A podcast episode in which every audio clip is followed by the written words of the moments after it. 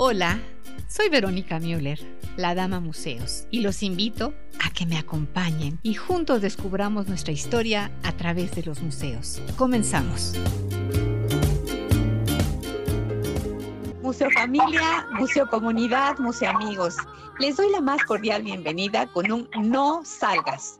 Tomemos con seriedad esta pandemia que no es un chiste. Permítame un comentario, por favor, que leí y no doy crédito. Una persona ve la pandemia como que no existiera, porque nadie de su familia se ha enfermado y considera tomada de pelo. Ni qué decir, no cabe la menor duda que cada cabeza es un mundo. Aquí respetamos los puntos de vista y sus criterios, mas esto va en perjuicio del mundo entero. Cierro este comentario con un cuidémonos y seamos prudentes y juiciosos. Las autoridades mundiales nos recomiendan el no salir para salvaguardar nuestras vidas y evitar así contagiarnos del COVID-19. Museo Familia, todos los que conformamos Museando Ando, agradecemos su preferencia. Soy Verónica Müller, su dama museos. Somos y estamos México hoy más que nunca, enlazando museos con personas, historias con todas sus pasiones y sentimientos y creando vínculos con el mundo cultural. Eh, pues miren, mis amigos, están con nosotros desde sus casas Adolfo Orozco con su esposa Marisa. Adolfo y Marisa, bienvenidos. Gracias, pero contigo. Muchas gracias. Felipe Latatí Clausel con y bienvenidos. Hola, ¿qué tal? ¿Cómo están? Hola, ¿cómo estás? Pues muy contentos de que estén con nosotros. Ellos pertenecen al Centro Mexicano de Sindonología, miembros de la Comisión de Cultura de la Arquidiócesis Primada de México. Además, les tengo una gran sorpresa. Para un próximo programa que espero que ya está en el estudio, estarán la mamá de Felipe, su señora madre es Patricia Clausel, quien vivió en el que ahora es el Museo de la Ciudad de México, casona del siglo XVIII que perteneció al conde de Santiago de Calimaya y con ella estará su esposo, Jaime Latapí, y nos platicará del Cristo de Chiapas, el más alto del mundo. Él es el coautor de este Cristo y está en Tuxtla Gutiérrez, Chiapas. Tienen el proyecto de hacer ahí, además, un museo de la sábana santa. ¿No es así, Felipe? Sí, así es. Y esperemos que pronto podamos tener el museo de la sábana santa. Así es, pues bienvenidos sean ustedes. Y pues, mis amigos, nos escuchan por internet para todo el mundo desde www.radioformula.com.mx, museando ando por el 104.1 de FM y 1500 de AM, abriendo la conversación. Gracias, Grupo Fórmula. Transmitimos por Facebook Live, Museando Ando Oficial, Facebook, YouTube, Instagram, Spotify, Twitter. Estamos como Museando Ando Oficial y también como arroba la dama museos. Tenemos un correo electrónico, museosando arroba. Mi gratitud al gran superapoyo de Sai, Jesús Alberto, eh, Abel, Ricardo, Aarón y Lucero. Museos saludos a los familiares, amigos y miembros de la arquidiócesis, a María Amparo Clausel, a todas las personas que generosa y solidariamente nos comparten y a los museoescuchas, museoseguidores en todas las modalidades y a las personas que invito de viva voz a que nos escuchen y vean Museo Gracias. Eh, pues amigos, estamos aquí. Eh, tenemos una iniciativa eh, que está perfectamente diseñada, ideada por el, nosotros los de Ando, que en un momento más se los voy a, compartir. Eh, pues miren, Adolfo y Felipe, hay imágenes arque, arquerotipas. Esto es, que no fueron hechas por la mano del hombre. Y durante mucho tiempo, un pañuelo que una mujer enjugó en el rostro no, la síndone sábana santa y la Santa Faz, conocida como Santa Verónica, ahora sí, un pañuelo que una mujer enjugó el rostro de Jesucristo en su Calvario y que dejó marcado su rostro y la imagen de la Virgen de Guadalupe, que es otra de las imágenes que no están hechas por la mano del hombre. Estos objetos arqueológicos son los más estudiados del mundo hasta la fecha. Si vamos a un corte y regresamos con más de Museando Ando. Visita nuestras redes sociales, Facebook e Instagram como Museando Ando Oficial, ahora también en YouTube como Museando Ando. Hablemos del sudario de la sábana santa en Turín. Felipe o Adolfo, ¿quién quiere empezar? Eh, pues si quieres, eh, empiezo yo. Anda, pues, por favor. Eh, bueno, pues eh, la sábana santa es una tela de lino eh, muy larga, mide 4 metros 43 centímetros por unos 3 y la imagen de un cuerpo humano por la frente por la espalda, con las huellas de la crucifixión, todas las huellas de la pasión, muerte y resurrección de Cristo, de sangre de una persona que sufrió lo que los evangelios cuentan sobre la pasión y muerte de Cristo, y algunas imágenes que la ciencia no ha podido descifrar que nos hablan de la resurrección. Esta tela se conserva ahora en la ciudad de Turín, en Italia, en la catedral, y precisamente el sábado pasado acaba de ser expuesta por televisión a todo el mundo para pedir por el fin de la pandemia. Esto me parece verdaderamente muy significativo porque no estamos viviendo más que algo que jamás soñamos vivir ninguno de nosotros. Esta pandemia tan horrorosa que está cobrando muchas vidas y que confiamos que esto termine lo más pronto posible.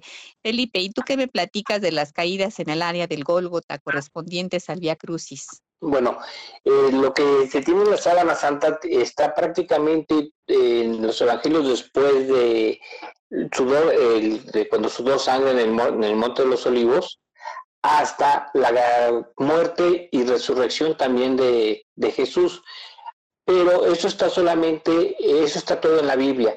Hay cosas que no están en la Biblia, por ejemplo, como serían las caídas de Jesús, aunque sí están en la tradición católica y en especial en lo que sería en la tradición en, el Via Crucis, donde hay tres estaciones donde, se, donde cayó Jesús.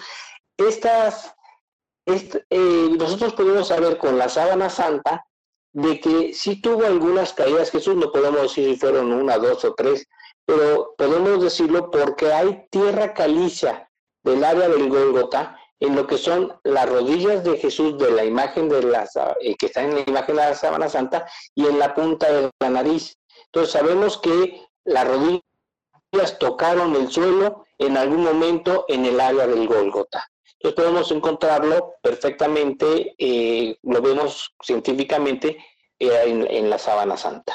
Pues amigos, les hago un atento recordatorio y les agradecemos su paciencia, su tolerancia, porque como saben, eh, no tenemos los aparatos que tenemos en Radio Fórmula. Y le agradezco especialmente a Misai y a mi Jesús Alberto, que se ponen como jóvenes actuales y abusados, eh, hacen maroma y media para que nos podamos escuchar. Así es que mil disculpas estos ofrecemos por si de repente oyen ruidos raros o que se sube el volumen o que se baja. Estamos haciendo lo mejor de lo mejor para ustedes, para saber de esta inmejorable pieza arqueológica estudiada por tantos y tantos años. ¿No es así, este Adolfo? Sí, claro, mira, eh, contra lo que dicen los que a los que no les gusta la sábana santa y que en realidad no lo han estudiado, eh, eh, informaciones históricas en el siglo primero, cuando nos dice Juan que la ven la tumba, desinflada, digamos, porque el resto de que había desaparecido. Luego tenemos datos históricos de que estuvo en la ciudad de Edesa, en Turquía, ahora se llama Urfa, ahí estuvo cuatro siglos. Sabemos que estuvo hasta el año de 1204, porque hay testimonios de los cruzados, de los miembros de la Cuarta Cruzada, que llegaron a Constantinopla en 1204. Sabemos de que estuvo en Lirey, en Chambéry, Francia y actualmente en Turín, de modo que tenemos datos históricos de las cartas del siglo I. Casi nada. Y eh, Felipe, tú también me has comentado cuando hacemos siempre el previo a, los programas que Jesús, eh, Jesucristo, en la tierra vivió como Dios, lo divino, y como hombre, lo humano. Él sintió y pensó como tal. Sí, así es. Eh, Jesús era 100% Dios y 100% eh, hombre. Y eh, tenía las dos naturalezas. Tenía la sabiduría o tenía sentimientos, pero solamente sentía él como hombre y no sentía bueno, Dios no tenía el sentimiento que tenía Jesús bueno, que es la misma persona, por eso es difícil de repente comparar que es 100% Dios, 100% hombre, y a lo mejor lo repito varias veces para que, para que se quede claro. Entonces, Jesús cuando lo golpeaban, sentía el dolor del golpe, y Jesús es Dios. Entonces, ¿quién sentía el dolor? Sentía el dolor Dios. Pero él tenía un sentimiento y un pensamiento como Dios y como hombre. Entonces, él podía tenía que entender o tenía que sentir o entrar en conflicto, pensar como hombre y pensar como Dios. Entonces, entonces había momentos en el que Dios no podía, eh, Dios era él mismo, pero el golpe o las burlas o la traición de las personas o el, el sentir o el saber de que va a morir, lo sentía, sabía como Dios que iba a morir, pero como hombre, imagínate recibir esos, entendía y veía, y que si lo iban a crucificar, que lo iban a clavar, que iba a poner corona de espinas, que todo eso lo sabía él como Dios, pero lo sentía también como en ese momento. Entonces, por eso, eh, cuando estuvo en el huerto de los olivos, Jesús fue una pequeña parte por la cual sudó. Mucha gente piensa que sudó sangre por eso, pero fue todavía más al momento de llegar a ser Dios. Él sudó sangre, que se llama este, la hematodrosis o hematidrosis también, eh, que es cuando se le rompen los vasitos de pequeños vasitos junto a una glándula sudorípara y entonces sale la sangre y suda sangre ¿sí? Y decía Lucas, que era el único que él era médico, decía Lucas que caían gotas, o sea, sudó bastante y también tuvo, se combinaba con la sangre y sudaba gotas. Entonces, eh, esto también lo podemos ver directamente en la sábana santa, porque podemos encontrar que justo en el área del rostro podemos encontrar pequeños puntitos donde se impregnó la, sangre y, y, detectamos que es sangre eh, perfectamente con, los estudios que se hicieron con la poliporfirina. Y entonces sabemos que la persona que estuvo envuelta con la sábana santa, ¿sí? sudó sangre también. Entonces es algo muy interesante poder entender, porque yo creo que nadie puede entender el ser hombre y ser Dios. Solamente Jesús lo puede entender y saber cómo entra en conflicto su parte humana con la parte, eh, la parte de su parte divina. Fíjate que cuando tú me dijiste esta palabra hematoidosis, eh, yo soy muy curiosa y fui al RAE, Real Academia Española, y dice respuesta fisiológica a una situación de sumo estrés. Se ha descrito únicamente cuando se sabe con certeza que se va a morir en breve de manera dolorosa y se sabe todo lo que, se, lo que le va a doler. Híjole, Qué fuerte, eso me pareció sumamente fuerte y añaden que algunas personas cuando están en la guerra pueden sufrir de esto, ¿es, es verdad? Sí, así es, también lo, sufren muchas veces los condenados a muerte. Este, eh, también sudan, saben que si van a ir a la silla eléctrica o, los van a matar dentro de poco, eh, saben que eh, tienen un terror, un terror grandísimo, ¿sí? Y ese es un terror humano, ¿sí? Aunque Dios fue algo verdaderamente impactante porque Él, Él este, tomó los pecados, nuestros pecados. No solamente llegó y dijo, bueno, te tomo tu pecado porque robaste, porque mataste, porque mentiste, y de ahí para adelante, porque puede ser muchos, como puede ser el aborto, puede ser muchos, muchos pecados, ¿sí? Pero él, él solamente, no solamente los cargó, él los asumió, que es lo más fuerte. ¿Qué significa? Jesús como hombre los estaba asumiendo. Eh, Jesús como hombre dijo, bueno, yo soy, no tengo un solo pecado, ¿sí? pero yo por ti, por mí, por cualquier persona, los pecados de antes, los de ahora, los que vienen en el futuro, todos los, los asumió. ¿Qué significa? Que si yo los asumo, es como si yo hubiera tenido una deuda, yo asumo la deuda, yo la hice. Es como si yo hubiera mentido, yo hubiera matado, o sea, Jesús decía, y yo hubiera este, hecho un aborto, hubiera hecho mil cosas, entonces como si Jesús los hubiera hecho en ese momento. Pero lo más terrible para él, ¿sí? Es el que eh, nada que esté manchado puede estar junto a Dios pero sin embargo Él es Dios. Pero era como hombre y como hombre no me puedo acercar. Entonces yo soy Dios, pero como hombre no me puedo acercar a mí. Entonces, Dios mío, Dios mío, ¿por qué me has abandonado? Es lo que él decía. Y yo no me puedo acercarme a mí mismo. Entonces empieza a ver toda una un terrible agobio que tenía un terrible estrés Jesús como hombre y como y no entendía como Dios. Entonces no me puedo acercar porque estoy totalmente manchado, estoy podrido de todos los pecados de todo el mundo y no me puedo acercar a Dios. ¿sí? Entonces me estoy separando de Dios, pero yo soy Dios, pero soy hombre. No sé cómo poder entender o explicar eso. Es algo verdaderamente fuerte lo que vivió Jesús en ese momento. ¿Sí? Entonces, eh, yo esperemos que entendamos lo que Jesús hizo por nosotros, lo que Dios hizo por nosotros, a dar su vida por nosotros, a tomar nuestros pecados para podernos salvar. Nosotros solos no nos podemos salvar. Jesús tomó los pecados y Él nos salvó. Esa es la parte, perdón que te estaba interrumpiendo, que a, muchas personas no nos puede hacer mucho sentido, ¿no? Por, porque nuestro criterio no dé para más o por la razón que cada quien quiera expresar o sentir pero a mí me, estremece eh, que eh, haya pasado un ser humano por semejante experiencia para, para lo que acabas de decir, ¿no? Eso es, implica muchos puntos de vista que aquí no los vamos a polemizar. Oye, Adolfo, ¿el, el alma tiene olor y tiene algún peso? Eh, bueno, sí, no, no, no tiene un olor específico.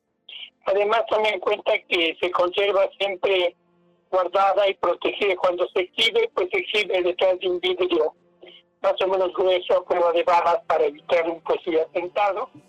Y cuando está en exhibición, que es la inmensa, eh, la mayoría parte, el mayor parte del tiempo, pues se conserva ahora en un estuche de alta tecnología, eh, con un vidrio pesado encima, una placa de acero y todo cubierto, de modo que no tiene un olor específico. Pesa muy poco, es un poco más de un kilo, porque es una tela de lino muy delgada. Visita nuestras redes sociales, Facebook e Instagram como Museando Ando Oficial, ahora también en YouTube como Museando Ando.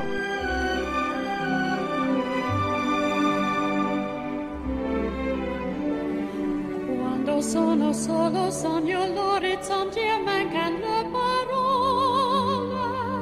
Sì, lo so che non c'è luce in una stanza quando manca il sole. Se non ci sei tu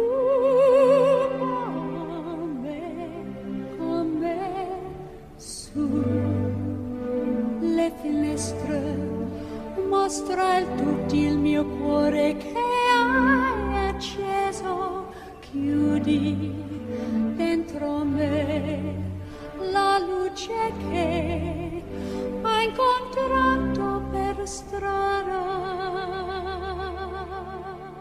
Querido Adolfo, hemos estado platicando pinceladas sobre esta magnífica eh, pieza arqueológica de la sábana santa, el Santo Sudario.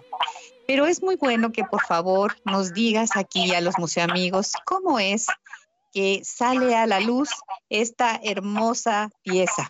Bueno, eh, la primera vez que salió así muy abiertamente a la luz fue en el año 525 en la ciudad de Edesa, en Turquía, donde se descubrió escondida en una muralla y se puso a la veneración durante cuatro siglos. Después de Turquía fue llevada a Constantinopla, donde estuvo dos siglos hasta el año 1204 y se exhibía cada semana. Ahí se se perdió en el saqueo de Constantinopla y reapareció en la ciudad de Lireya en Francia en el año de 1356. A partir de ahí se ha exhibido en varias ocasiones, sobre todo en la ciudad de Chambéry en Francia, cuando estaba en poder de los duques de Saboya, y luego en 1578 que se llevó a Turín, donde ya se ha conservado, y ahí se ha exhibido pues en varias ocasiones. Eh, la, una de las ocasiones en que más importante, más importante se se exhibió fue en el año de 1898, cuando se le tomó la primera fotografía,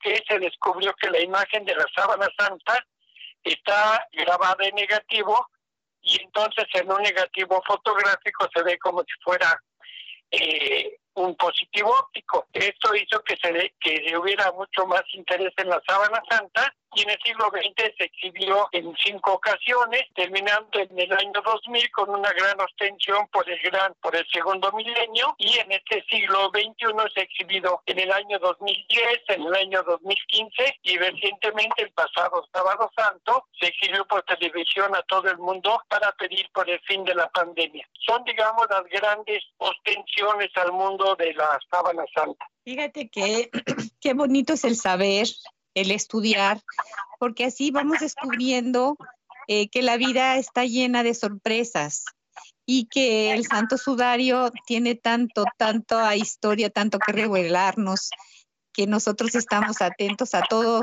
lo que ustedes, los expertos, tanto Adolfo, tú como nuestro amigo Felipe, tienen mucho que compartirnos. Yo quisiera hacer un, un breve paréntesis porque yo un día le pregunto a Felipe que cómo es que él eh, pertenece a este grupo y me dijo, pues, ¿qué crees que yo no quería estar y que tú ahí interveniste, verdad, Adolfo? Pues mira, eh, Felipe tiene una habilidad de poder hacer reproducciones de imágenes en general, conoce muy bien su trabajo y puede hacer cosas muy, muy buenas y muy bonitas y esto de algún modo pues lo llevó a acercarse a la sábana santa y después pues eh, el Señor lo ha mantenido trabajando con nosotros, de hecho es uno de los miembros más activos y ya pues da conferencias, eh, hace exposiciones, eh, va a distintos lugares, de modo que pues a veces uno no sabe los caminos del Señor, pero el Señor sí lo sabe y nosotros estamos haciendo cada quien nuestro trabajo para darlo a conocer. Sí, ¿qué te parece, Felipe, lo que estamos hablando de ti? Pues me halaga lo que dijo Adolfo. Este, yo en realidad me dedico a lo que es la impresión digital, tanto en, lonas o en tela o en otro. Hago, eh, comencé haciendo yo reproducción de obra de arte en impresión digital. Y precisamente eso me llevó en algún momento dado, conocí una persona que me decía que estaba haciendo en una exposición de la Sábana Santa. Dije, bueno, le ayudo a hacer una imagen. De hecho, hice la imagen, aunque la imagen la hice al revés, como era en forma fotográfica, que el izquierdo se hace derecho y derecho se hace izquierdo, no, no lo hice el cambio, entonces la imagen, digo, estaba, estaba invertida en cierta forma, la imagen del rostro, y ahí me comenzaron a llamarme de, Adolfo no lo conocí en ese, en ese, en ese momento y me decía que si iba a la junta y que si iba y que nos veíamos en la arquidiócesis. Yo le decía que no, no quería. Pasaron creo que uno o dos meses hasta que me convenció y fui, fui un día a la, a la, a la, a la junta y a partir de dijo, bueno, que si regresaba la siguiente vez, le dije que no, pero volví a regresar. Y así le estaba diciendo que no, que no, y sigo, sigo sigo diciendo lo mismo, pero todos los, cada 15 días nos vemos y estamos en la junta. Entonces, la verdad, eso fue hace más de 10 años. Ah. Y este, y pues la verdad me, me enamoré de la Sábana Santa por la cuestión científica. Yo soy ingeniero mecánico eléctrico y yo soy un poco escéptico, sí había escuchado yo de la Sábana Santa, sí creí en la Sábana Santa, pero cada vez que voy conociendo más y entendiendo más, y por cuestiones científicas, me estoy convenciendo y también este, me ha ayudado a acercarme más, tanto, siempre he sido católico, tanto a la, a la Iglesia Católica como a la Biblia, y encuentro todo como embona perfectamente, no me encuentro un solo detalle que esté contradiciendo alguna de las, de las cosas. Entonces, pues cada vez me voy, me voy compenetrando más y conociendo más a Jesús a través de la sábana santa. Quedé así como en el limbo, porque no cabe duda que en la vida hay misiones y los que gozamos de hacer lo que estamos haciendo somos muy privilegiados. Y yo me imaginé ahorita tu carita de que no, que no, que no, y ahí sigue uno. Eso es sensacional porque le da este sabor diferente a la vida. El saber que uno tiene una misión y que aunque uno no quiera seguirla, ahí está uno al pie del cañón. Pues amigos, les ofrecemos de antemano una disculpa si escuchan ciertos sonidos raros y todo, porque tengo un gran apoyo con Misai y con Jesús Alberto. Eh, están haciendo maravillas estos jóvenes para que ustedes puedan escuchar lo más limpio que se pueda esta charla entre amigos sobre la pieza desde muchas ópticas de las más estudiadas e importantes de, de la vida, que es el Santo Sudario por lo cual les agradecemos su paciencia, tanto a nuestros invitados. Yo le doy las gracias a Saya Jesús Alberto por estar al pie del cañón y a ustedes, Radio Escuchas, que también están con nosotros y a Radio Fórmula, por supuesto, también. Y eh, cómo vamos de tiempo, Misai, para que sepa yo, porque ahorita sí estoy como que me hace falta ver tu carita, me hace falta ver este la ventanita de donde están los controles con el ingeniero Abel y Marshall. A ver, ahorita me va a decir algo Misai. Bueno, perfecto. Vamos amigos, y pues eh, también le vamos a dar la palabra a nuestra querida Marisa, que es la esposa de Adolfo, una compañera, una guerrera, porque yo los he visto luchar hombro con hombro para poder estar dando sus conferencias. Y me dice Adolfo un día, pues, ¿qué te crees que la Maricia es requete buena? Porque cuando a mí se me va la onda, ella sale al quite como Dios manda, como una buena pareja. ¿No es así, Adolfo? Así es, así es, es mi, es mi bastón de apoyo y a veces es la que lleva la, la voz cantante. Claro, pues tengo el honor de presentarles a Marisa y Marisa nos va a dar su punto de vista sobre su experiencia en este camino que anda con su marido con la síndone. Bueno, pues te decía Vero que gracias y que todos tus radioescuchas. Pues esto para mí es unos regalos maravillosos que Dios nos ha dado de la Virgen y de Jesús en la sábana santa. Y pues yo creo que ahora más que nunca necesitamos estos apoyos y sobre todo que nos el mismo Jesús y nuestra madre nos llevan de la mano para poder seguir adelante en nuestra vida. Y por eso también nosotros estamos apoyando esta causa porque Jesús eh, a través de la síndone realmente nos está evangelizando, nos está mostrando todo lo que nos amó, ya que precio fuimos rescatados. Y María Santísima en el que nos deja su nos a su hijo para que vayamos a, adorarlo ahí en el Tepeyac, porque ella lo trae en su vientre, porque es una doncella preñada, pues yo creo que qué mejor podamos nosotros apoyar todos estos esfuerzos que humildemente hacemos y que pues nos da mucho gusto poder ayudar aunque sea con un granito de arena. Qué bueno. Vamos a un corte y con mucho gusto regresamos con más de Museando Ando con nuestros invitados. Visita nuestras redes sociales, Facebook e Instagram como Museando Ando Oficial, ahora también en YouTube como Museando Ando.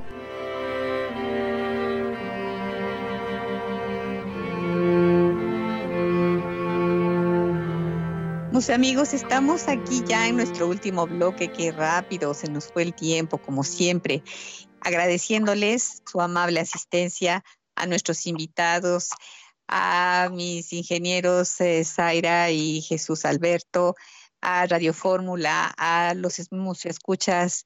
Estamos muy agradecidos por este esfuerzo, por esta tolerancia por parte de ustedes, de todos los que acabo de mencionar, porque no es fácil hacer un programa mm, con la calidad que siempre estamos acostumbrados con nuestros propios recursos. Y esto me llena de satisfacción porque todos nos unimos por, por un bien, seguir comunicándonos, seguir eh, impulsando estas eh, maneras de comunicarnos ahora por medio de estas eh, redes sociales que también a ellas les agradezco.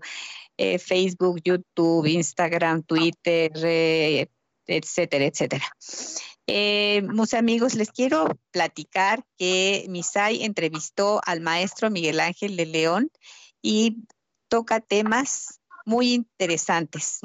¿Qué está pasando con nosotros ahorita que estamos encerrados? ¿Nos estamos volviendo agresivos? ¿Nos estamos tolerando en casa? ¿Cómo nos debemos de tratar unos y otros, los miembros de una familia, desde los niños, los jóvenes, los adultos, los adultos mayores? Porque ya una cosa es que cada quien salgamos y tengamos nuestras propias actividades y otra cosa es estar conviviendo en la familia o con la pareja o como sea. Entonces, SAI nos tiene una muy rica entrevista que la pueden escuchar en nuestras plataformas de Facebook, YouTube, Spotify, Instagram y Twitter como Museando Ando Oficial. Y pues, SAI, adelante. Amigos, ¿cómo están? Estamos con un señorón Miguel Ángel de León Comesa, muchas gracias por darnos este pequeñísimo espacio. Explíquenos, por favor, ¿es un, ¿es un estado de negación o cómo lo podemos explicar? Porque están afectando a su familia, a ellos mismos y a su entorno. Explíquenos, por favor. Ese es un muy buen ejemplo de, cuando alguien entra en pánico. La, característica esencial de cuando entras en pánico es que a nivel cerebral se te va a activar algo que es el cerebro reptiliano. El cerebro reptiliano es el cerebro más primitivo que todos tenemos. Eh, en ese lugar, haz de cuenta que, que, hay como si tuvieras un disco duro que tiene guardado una capacidad de respuesta automática para cuando tú te ves en una situación de peligro. Y entonces, si yo estoy en peligro, todos los animales y los seres humanos, cuando nos vemos ante peligro, tenemos dos formas de responder básicamente. O ataco o huyo. entonces, dado que somos seres superiores, se supone, que tenemos la capacidad de pensar, pensar lo que los animales no, no pueden, los animales son más instintivos, sí es muy importante que hagamos este ejercicio de saber leer qué está pasando conmigo. Si yo voy a entrar en una reacción violenta, en donde violento significa ir a pegarle o a lastimar a otro, insisto, puedo estar muy enojado y puedo mostrarme incluso agresivo en mi reclamo, en mi enojo, pero cuando yo me paso a la violencia, lo que voy a provocar es que justamente, y, es una metáfora muy, muy real, yo no voy a apagarle fuego con más fuego, ¿sí? Yo apago el fuego este, con agua o con algo completamente diferente, pero no con más fuego, porque si no esto va a escalarse. Ay, muchas gracias. Y, pues también les quiero decir, mis amigos, que en este, en este bloque vamos a hablar justamente de que este programa está visto bajo la óptica de la ciencia y de la fe, para que usted tenga la libertad de usar su propio criterio y nosotros respetamos sus eh, preferencias religiosas. Este es solamente un programa informativo sobre lo que me parece sobremanera que es todo un prodigio, todo un portento que un, una pieza de lino eh, nos dé tanta, tanta información. ¿No es así, mi querido Adolfo? Sí, así es, porque pues, eh, después de que se tomó la primera fotografía en 1898, la sábana santa dejó de ser un objeto de, simplemente de piedad religiosa y se convirtió en un objeto de estudio científico. Y es entonces, como se han desarrollado todos estos estudios, que nos arrojan luz sobre la figura histórica de Jesús de Nazaret, lo que fue su pasión y su muerte. Y hay cosas muy, muy extrañas aún para la ciencia, porque hace un momento que comentaba Felipe sobre la tercera dimensión de la imagen, que es sorprendente que también la espalda eh, se ve en tercera dimensión y la imagen que quedó en la sábana santa no es la imagen de un cadáver que está reposando achatada, sino que dicen los médicos, tiene tono muscular como si estuviera, dicho por un científico, levitando. Sabemos pues que no la levitación no es algo natural en los cuerpos. Claro. Pero sabemos que nos dicen los evangelios que Cristo resucitado pues ya no está sujeto a la fuerza de gravedad. De modo que esto a los científicos los ha mantenido preocupados y ocupados tratando de explicar esta característica de la imagen de la sábana santa, pero hasta ahorita no hay una explicación a esta eh, forma tan natural como se ve el cuerpo de Cristo, que de un cadáver ya nos explicó Felipe las heridas y la sangre que hay ahí que demuestran que ya estaba muerto, pero que al mismo tiempo parece tener unos signos de estar vivo al mismo tiempo. Lo que también es muy sorprendente es que en estas imágenes no están hechas con la mano del hombre. Esto es algo, no me atrevo a poner ningún adjetivo calificativo porque voy a sentirme yo conmigo misma muy incómoda. Pero es sorprendente. ¿De qué es sorprendente? Sorprendente. ¿Es inexplicable? No, dime. Te voy a decir lo que dicen los científicos. No encontramos en la sábana santa ácidos, tintes, polvos, anilinas, pigmentos, ninguna sustancia para colorear. Lo que encontramos fue una deshidratación oxidativa en las fibras superficiales y por eso vemos la imagen, porque hay un cambio en la estructura molecular de la sábana santa. ¿Cómo se causó esta deshidratación oxidativa? Nos dicen los científicos, no lo sabemos. Y conste que estos estudios fueron publicados en las revistas internacionales de circulación en todas las áreas de la ciencia y hasta la fecha nadie ha propuesto una forma natural de explicar la imagen de la sábana santa. Esto verdaderamente hasta me da escalofrío porque yo me imagino científica y llego con todo mi conocimiento y voy investigando y descubriendo hasta que llego a un punto que digo, híjole, como uno este eslabón con el otro, ¿no? Como en un eslabón perdido. O tengo, tengo duda, Felipe, del mandilión y Adolfo. ¿Qué nos quieren decir con esto? ¿Por qué el mandilión? Bueno, el mandilión significa mantelito.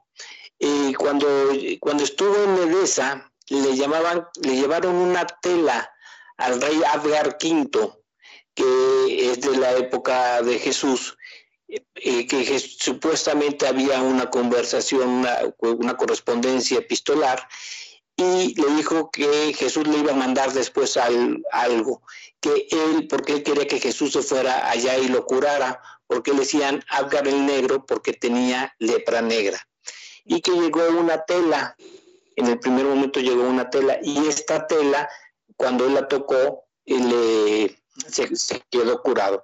El mandilión se llama mantelito eh, y que también parece ser que era lo que le llamaban el tetradiplón, que era doblado en cuatro. Entonces, si nosotros doblamos la sábana santa a la mitad y otra vez a la mitad y otra vez a la mitad y ponemos la parte del rostro y nos queda como un mantel eh, donde se ve el rostro nada más de, de la imagen de la sábana santa.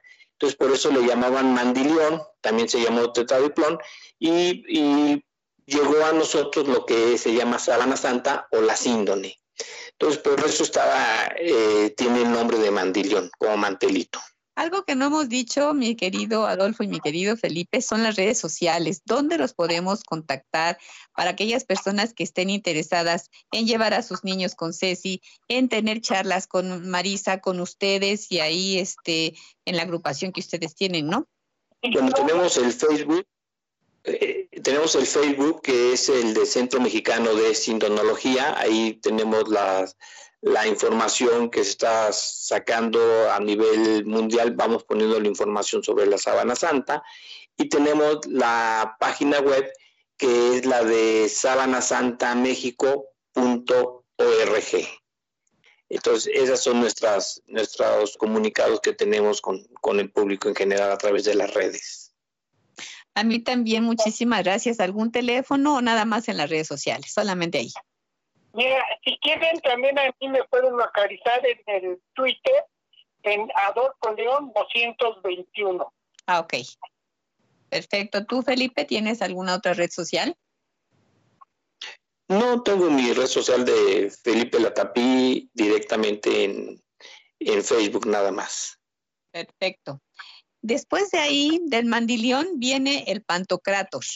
Yo el pantocrator me acuerdo de alguna clase que tuve con mi maestro Miguel Ángel en la universidad, que nos pasaba eh, diapositivas en donde estaba la imagen de este Cristo eh, de tez morena, de cabello negro y con los tres dedos en señal de, de ¿qué es esa señal? Bueno, la señal puede ser la, es cuando a Jesús, si nosotros lo vemos en la sábana santa, únicamente le vamos a ver cuatro dedos en la imagen de la sábana santa. Cuando le atravesaron eh, con los clavos en el área de la muñeca, porque fue en el área de la muñeca donde le pusieron los clavos, y atraviesa el espacio libre de esto, y al momento que pasa, los tendones y el nervio hacen que el dedo gordo, el dedo pulgar, se, se contraiga. Entonces, tiene la, mano del pastor, por eso se ve la mano, el dedo gordo eh, metido. Entonces, eso es lo que significa. Y con cuestión al Pantocrato, que es la primera imagen de Jesús como lo vemos, eh, lo conocemos ahora, se dice que en el año 525, después de que se ocultó las sábanas, bueno, el mandilión o tetradiplón en, en Edesa y hubo una inundación en 525, la volvieron, la encontraron y a partir de ese momento cambia la imagen de cómo vemos todo el mundo a Jesús con una nariz alargada, con la barba, eh, con el cabello, con el cabello largo, porque antes eh, ponían a Jesús como si fuera un buen pastor eh, joven, pelo rizado, o un rey Apolo, un dios Apolo. Entonces, a partir de ese momento cambió la imagen cuando se encontró la sábana santa en el 525 en la muralla. Y de ahí salieron las monedas de, Justiniano de, después del año 600, son de las primeras imágenes. Entonces, la sábana santa nos puede, lo podemos ver con muchísimas formas. Como te comenté, la sábana santa a veces digo yo que tiene el don de lenguas. ¿Por qué? Porque lo podemos ver por la parte numismática, por la parte de arte, por la parte biológica, por la parte de los evangelios o la parte de matemáticas con estadísticas o la física, de cualquier forma podemos estar viendo y nos va a hablar a nosotros, a cada persona, como uno lo vea, lo sienta, lo crea y nos habla la sábana santa. Entonces, para mí la sábana santa tiene el don de lenguas para cada uno de nosotros. Hijo, eso se oyó tan poético y tan, tan contundente que me siguen dejando ustedes muda. De sorpresa en sorpresa voy porque finalmente los que somos creyentes y los que no sean creyentes, que lo vean desde un punto de vista de un hombre, porque inclusive aquí en el, en el libro dice, ¿no? Un hombre que tiene estas medidas. ¿Cuánto mide la, el, la síndone? 4 metros 43 centímetros de largo por un metro 13 de ancho. Entonces es, es un lienzo bastante grande en donde fue perfectamente envuelto y por eso se quedó marcado su, su, ¿Su, pues, cuerpo? su cuerpo, ¿no? Y después de tantos estudios, ir descubriendo y descubriendo, y estoy segura que en futuras generaciones van a encontrar algunas otras cosas que, que no se hayan dicho. A mí me parece sorprendente cuando hicimos el recorrido allá en, el Museo Itinerante de ustedes, de la Sábana Santa, a un costado de la Catedral Metropolitana, eh, la, pusieron tan, tan extraordinaria que yo fui diez veces y no me cansé de, estarla viendo, porque también me encantó la parte en donde están los huesos. Eh, bueno, y no, hay ah, hicieron un, un modelo, no un ejemplo las personas entendiéramos mejor la postura, la inclinación, etcétera, etcétera. Eso me pareció soberbio. Así es, es una forma gráfica de que la gente pudiera ver eh, gráficamente cómo había quedado el cuerpo y cómo había sido, por ejemplo, la lanza, por donde había penetrado la lanza, por el lado derecho, por la eh, anatómica de Cristo. Esta es una persona que llegaba a la 80 de altura y pesaba alrededor de 80 kilos, que estaba acostumbrada al ejercicio. De modo que era una, una imagen de yo me los imagino unos grandes caminantes, porque de qué otra manera se podían trasladar de un lugar a otro si no era por su propio pie. Me imagino las personas enfermas, pues no, ni, ni salir, ¿no? No, Claudia, recuerda que Cristo varias veces se retiraba al desierto, a la montaña, a orar y a veces pasaba la noche entera. Bueno, de hecho empieza su predicación antes con un retiro de 40 días en el desierto. Yo eh, siempre he deseado eh, saber más de esto y qué bueno que los tenemos aquí para que así nos abran la luz del entendimiento. Después, la última sala que tuvo eh, ahí en el museo era dedicada totalmente a lo científico, ¿verdad? Sí, hay, bueno, había, porque digamos la ciencia se puede dar desde muchos aspectos también la numismática que ya mencionó Felipe eh, hace un momento, las monedas que tenía sobre los párpados, es la parte de los estudios que se hicieron en 1978, donde se encontró polen endémico de, Turín, de Jerusalén, que no crece en ninguna otra parte del mundo. Se encontró que tenía una moneda sobre el párpado derecho que sabemos históricamente fue acuñada por Poncio Pilato, de modo que hay muchos datos históricos y científicos de muchas disciplinas. La, la gente que no que no quiere creer acusa a los que estudiamos la sábana santa como si fuéramos unos credos y estuviéramos leyendo historias como la Caperucita Roja. Pues, mis amigos, este programa terminó con todos sus, sus retos y yo les echo la bendición a Misa y a mi, y a mi Jesús Alberto para que puedan hacer el, el programa eh, como siempre lo han hecho, muy profesionales. Adolfo, muchísimas gracias. Marisa, eh, Felipe, muchísimas gracias. Ceci, por haber estado con nosotros. muchas gracias a ti. Gracias, Felipe y Ceci. Gracias. Gracias a ustedes. Vamos al bonus. Gracias. No se vayan. Museando Ando en Facebook Live.